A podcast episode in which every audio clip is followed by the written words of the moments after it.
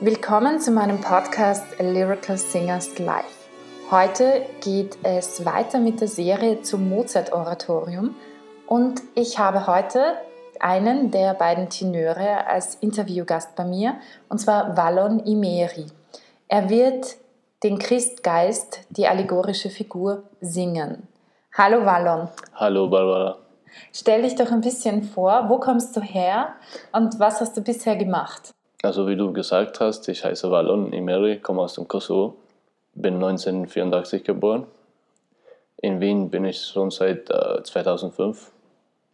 Äh, ich habe eh da Deutsch gelernt am Anfang und dann habe ich äh, Konservatorium, beim Konservatorium studiert. Zurzeit mache ich äh, Privatstunden mit Elena Filipova. Mhm. Ich werde bei sie noch lange ein bisschen bleiben. Mhm. Sie ist eine gute Pädagogin, auch eine gute Sängerin. Wunderbar. Ja.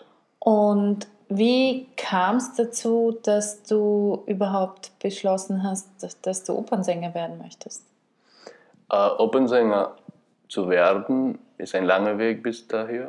So, ich habe äh, bei meinem Vater äh, Volksmusik gelernt. Da haben mhm. wir zusammen immer zusammen gesungen, zusammen gemacht. Äh, äh, dann habe ich mich entschlossen, klassische Musik zu studieren. Aber in, danach, nach, sofort nach dem Krieg, im Jahr 1999, 2000, äh, da war ein bisschen schwierig, äh, dort, dort anzumelden. Ja. Mhm. Es gab schon ein Fach, danach sofort nach, sofort nach dem Krieg, nach 2001, 2002. Und, aber es gab geringe, wenig, wenige Plätze für, mhm. für Solo-Gesang. Ja. Und dann habe ich mich entschlossen, nach Wien zu kommen als Student. Damals war ich, da war ich äh, Biologiestudent, habe ich Biologie angefangen zu studieren. Mhm. Äh, und äh, als ich nach Wien kam, habe ich angefangen, Deutsch zu lernen. Ja. Mhm. Habe Deutschkurse gemacht. Und dann habe ich Freunde getroffen, die Leute getroffen, die äh, Musik studiert haben. Ja. Dann bin ich darauf gekommen, gekommen, dass ich irgendwann auch einmal noch einmal mein Glück versuche, ja, so in Wien zu studieren. Es, es war auch eine, so wie eine Ehre und so, ja, weil Wien ist bekannt für klassische Musik und so. Ja. Und äh, mit den Leuten, die ich, die ich im Kosovo getroffen habe, ein, ein, ein, ein Mann, habe ich auch in Wien getroffen und mit, gleich, er war schon, also vorher hat, hat er weitere Schritte gehabt als ich, weil ich musste hier von Anfang an beginnen. Mhm.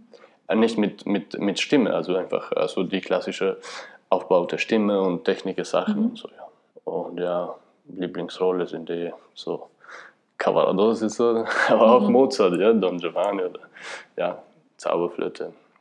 Aber wie kam diese Liebe zur klassischen Musik? Ich meine, die kommt ja auch nicht von irgendwoher. Ja, äh, es kommt von, von der größten Sänger, also der Luciano Pavarotti. Okay. Der, ist, der ist mein Vorbild, ja. Eigentlich, ich bin dünner, und aber er, ist, er hat mich so die klassische Musik rein in meine Seele gebracht und so, ja. Also er hat so eine wahnsinnige Stimme gehabt und ja. Und jeder liebt als Pavarotti und Pavarotti, man denkt, er ist nicht so, er ist schon ein Mensch, aber ein außerirdischer Mensch in der, in der Branche, ja, so, sozusagen, ja. Wenn man das richtig versteht, was ich sagen will. Ja, ja. ich weiß, was du meinst. Und ja, der, am Anfang, ganz am Anfang, als ich, als ich angefangen habe, ich habe mir gedacht, wenn ich die und Dürmer mal singe, dann auch wenn ich aufhören zu singen werde, ist mir überhaupt kein Problem, bis ich diese Arie schaffe, zu, richtig zu singen. Ja. Aber jetzt, jetzt sind ja viele Jahre vorbei und ja, ich kann ja schon jetzt singen.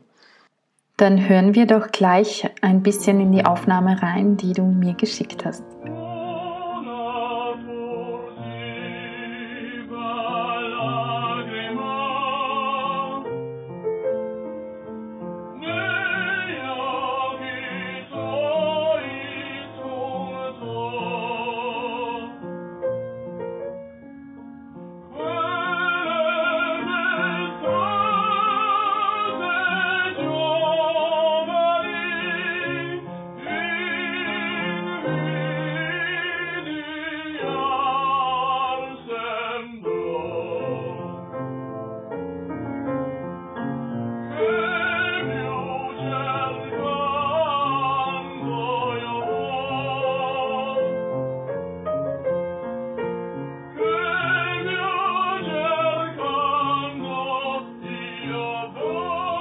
Das war ja jetzt eine Probenaufnahme.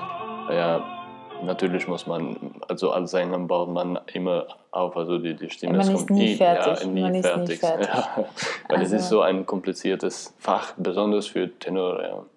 Wir nicht haben immer nur für Tenöre, also auch für Spinti. Auch, ja, ja, ja, ja, für alle, ja. Aber besonders. Aber Baritons haben überhaupt kein Problem sozusagen. Nicht überhaupt, aber weniger. Oder? Ich weiß es nicht, ganz ehrlich. Ich kann, ich glaube. Die sind mehr naturell, ja. Also die, die mm. mittlere Lage ist mehr, mehr von der Natur, ich denke. Und als Tenor muss man. Ich glaube, das hängt von der, hängt, ich glaube, das kann man so nicht wirklich sagen. Ja, also ich unterrichte ja auch selber mhm. und man kann das so pauschal schwer wirklich sagen. Es gibt, das hängt so viel mit, es hängt auch so viel mit der Psyche zusammen, mit dem Willen, mit der mhm. Leidenschaft, mit Geduld, ähm, auch damit, dass man einen richtigen Lehrer hat, der einen auch wirklich heranführt, auch erkennt die Probleme und nicht nur erkennt, sondern auch auf die Reihe bekommt. Mhm. Ähm, und das, man kann, ich glaube, man kann nicht wirklich sagen, dass die einen es leichter haben als die anderen. Man weiß, dramatischere Stimmen haben es ein bisschen schwerer, weil sie länger in der Entwicklung brauchen als leichtere Stimmen. Aber das, weil man braucht auch eine gewisse Reife für die Dramatik. Und mhm. die hast du als junger Sänger einfach nicht in dem Maße, und du kannst dir auch die Stimme ganz schön kaputt machen, wenn du zu früh in die Dramatik hineingehst, obwohl du eine dramatische Stimme bist. So. Ja. Und das, ist, das stimmt, ja. Also von dem her, das wirklich gut zu machen und klug auch zu handeln, man muss wirklich sich, glaube ich, stark mit Stimme beschäftigen. Also, aber Tenöre gibt es wenige und es gibt wenige wirklich gute. Aber ich glaube, dass das auch daran liegt, dass Aber manche das heißt Tenöre nicht, dass, dass die Tenöre sind. schlecht sind. Das heißt, dass die äh, nicht so vielleicht äh, erreichen können, was die anderen erreicht haben. Aber Tenöre, Tenöre sind immer gut. Ja. Nein, ich kenne auch Tenöre, die nicht so gut sind. Aber das wollen wir jetzt hier nicht weiter, okay. weiter rausbringen, weil wir machen nicht über Tenöre, sondern okay. wir interviewen ja. dich okay. als Tenor. Mhm. Und du hast eine wunderbare Stimme. Und deswegen habe ich dich auch gefragt, ob du mich mitmachen würdest bei dem Oratorium. Und ich freue mich sehr, dass wir da mal wieder zusammenarbeiten können. Dankeschön, Dankeschön. Freut mich auch, freut mich auch. Genau. Und, aber äh, du hast ja, hast du Opern schon gesungen oder noch nicht? Äh, ich habe die ganze Rollen eigentlich weniger gesungen, ja. Ich mhm. habe mehr mit, mit dem Arien beschäftigt. Und mhm. ja, und am Anfang waren mehr Lieder da. Und als ich, mit, mit die, als ich gedacht habe, meine Stimme ist ein bisschen äh, schon äh, die, die Richtung Entwicklung begonnen hat, dann habe ich mit den Arien angefangen. Mhm. Äh, was mir schwer war, war, weil ich musste zu, die, gleichzeitig arbeiten und auch, auch äh, weitermachen, weiter studieren, nie aufgeben, nie, nie, nie, nie das und das, ja. beides. Immer die, ja, viele, de viele, viele denken, es geht nicht. Ja, natürlich, es nimmt Zeit, es nimmt auch Energie und so. Ja. Aber ich glaube daran, ja, so, es ist, ist eine gute, gute Sache, also Musik, gute Musik zu machen. Ja. Es, ja. es braucht Zeit. Ja. Man kann, es, es sind viele Menschen, die zu mir sagen, ja sowas, was ist, du bist ja schon lange da und du bist schon lange in der klassischen Branche und so und wir wollen was Größeres also und so. Aber es kommt mit der Zeit, ja, bis man, mhm. bis man in der, genau an, an den Punkt kommt, ja. Muss man auch ja, viele vor allem, ich glaube, du hast ja, bist ja auch eine eher Du bist ja kein Mimi-Sopran, ne? Ja. Du bist ja. äh, ich meine, Entschuldigung, Mimi-Tenor.